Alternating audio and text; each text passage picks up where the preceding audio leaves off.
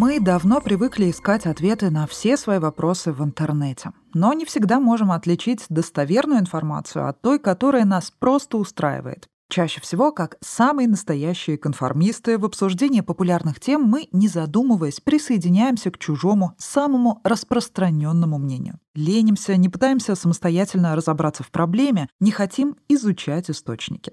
Первый выпуск команды подкаста «Домыслы и факты» посвятила черному квадрату Казимира Малевича. Сколько домыслов породила народная молва на эту тему. Самые популярные комментарии. Так может любой ребенок. Это не искусство. Малевич не художник, а мастер пиара. Так может быть это правда? Тогда в чем гениальность одной из самых обсуждаемых картин? И насколько тот самый квадрат черный и квадратный? Настало время отделить домыслы от фактов. Нам в этом поможет преподаватель истории, кандидат исторических наук Лариса Витальевна Лебедева. Нарисовать квадрат черного цвета действительно может каждый. Разберемся, почему именно картину Малевича искусствоведа признают шедевром. Обратимся к фактам.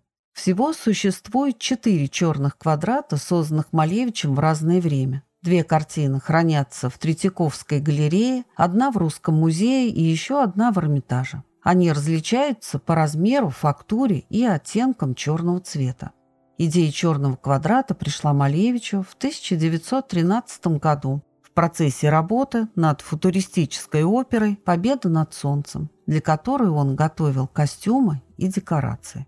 Через два года им была написана первая картина – Впервые она была показана на туристической выставке в Петрограде в декабре 2015 года. Выставка называлась «0-10», так как 10 ее участников решили свести все предметные формы к нулю и шагнуть в беспредметность.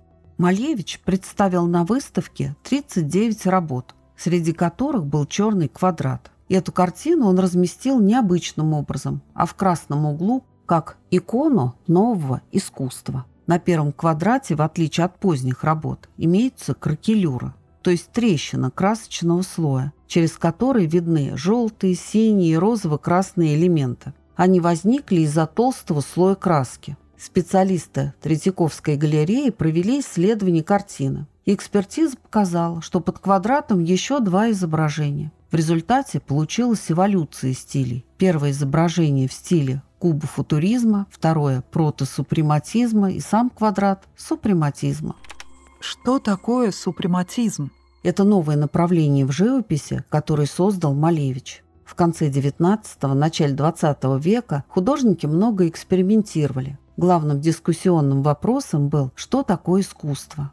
Черный квадрат – один из результатов этого поиска. Точное название картины – «Черный супрематический квадрат» переводе с латинского супрематизм означает «превосходный». Малевич считал это направление наивысшей точкой развития живописи, чистым творчеством в искусстве, которое творит, а не повторяет существующую реальность.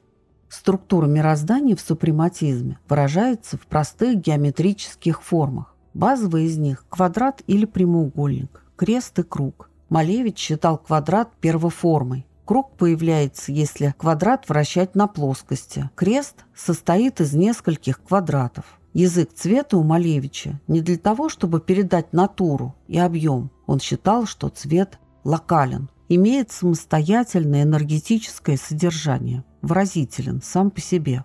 Цвет должен был создать напряжение формы. Художник выбирает черный и белый как главные цвета. Белый выражал беспредельное пространство, а черный – цветовую экономию, цвет, поглощающий все остальные.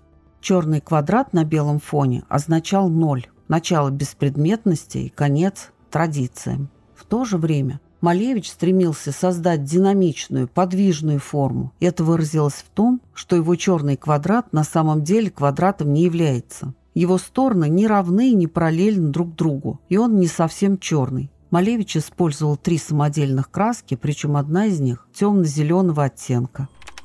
У Малевича были квадраты других цветов?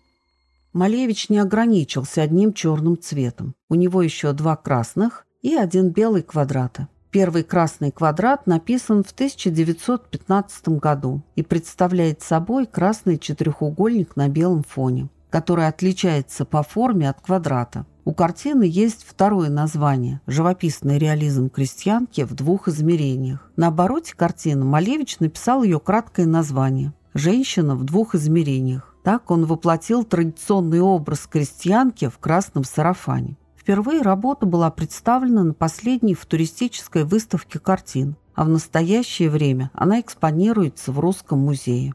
Про второй «Красный квадрат» известно то, что он находился в коллекции Николая Харджиева. Картина «Белый квадрат» или «Белый на белом» написана Малевичем в 1918 году двумя близкими оттенками белого цвета. Фон более теплого оттенка, а квадрат имеет холодный голубоватый оттенок. Он немного повернут и создает иллюзию движения. Впервые картина была показана на персональной выставке в Москве в 19 году.